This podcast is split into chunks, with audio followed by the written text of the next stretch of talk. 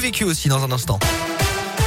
Et à la une de l'actualité, un nouveau visage pour le quartier Balinvilliers. On vous en a déjà parlé sur Radio Scoop. Les transports en commun clermontois vont profondément évoluer dans les prochaines années avec le prolongement et le passage des lignes B et C en site propre avec des couloirs de bus dédiés.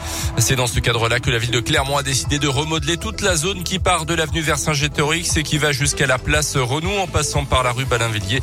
Euh, fini donc les trois voies de circulation et les places de stationnement. La nature va reprendre ses C'est en tout cas la volonté du paysagiste Emmanuel Gelbert qui a imaginé cette rénovation.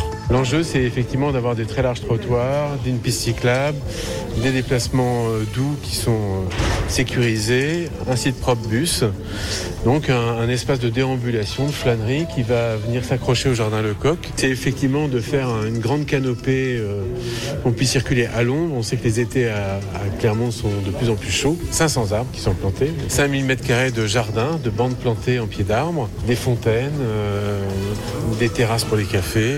c'est un lieu de vie. Le paysagiste Emmanuel Jalbert qui, dans la région, a travaillé sur l'aménagement des berges du Rhône. À Lyon, les travaux doivent débuter au printemps 2024 pour une livraison prévue, si tout va bien, à l'été 2025. À retenir également cet exhibitionniste clermontois condamné à quatre mois de prison avec sursis. En septembre dernier, une première plainte avait été déposée par une jeune femme racontant avoir croisé la route du prévenu dans le centre-ville de Clermont. L'homme l'avait interpellé, s'était exhibé devant elle. Une deuxième victime avait déposé plainte quelques jours plus tard, puis une troisième fin novembre. Le suspect âgé de 32 ans expliqué à la barre s'être inspiré de films pour adultes.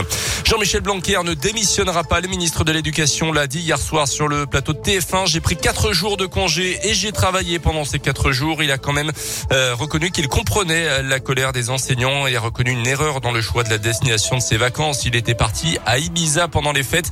C'est de là-bas qu'il avait annoncé dans la presse le nouveau protocole à mettre en place dans les écoles dès le lendemain pour la rentrée scolaire.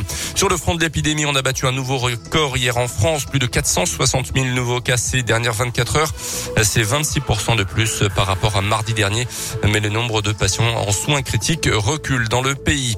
Les prix à la pompe battent des records. Faire le plein de sa voiture n'a jamais coûté aussi cher. Plus d'un euro soixante le gazole, un euro soixante-dix le samplon 98, un euro soixante-deux le E10. Et c'est l'un des thèmes forcément de la campagne pour la présidentielle.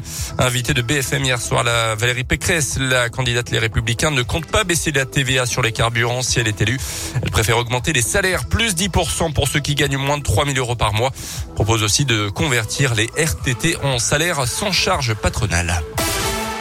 Les sports avec la 19e journée de Ligue 1 de foot. Clermont reçoit Strasbourg à 19h ce soir. Match en retard puisqu'il avait été reporté à cause du brouillard ce soir-là au Montpied le 22 décembre. Et puis en basket 2 à la suite, après le report de son match à Rouen, la Jave ne jouera pas non plus contre Blois au Pierre Coulon ce vendredi.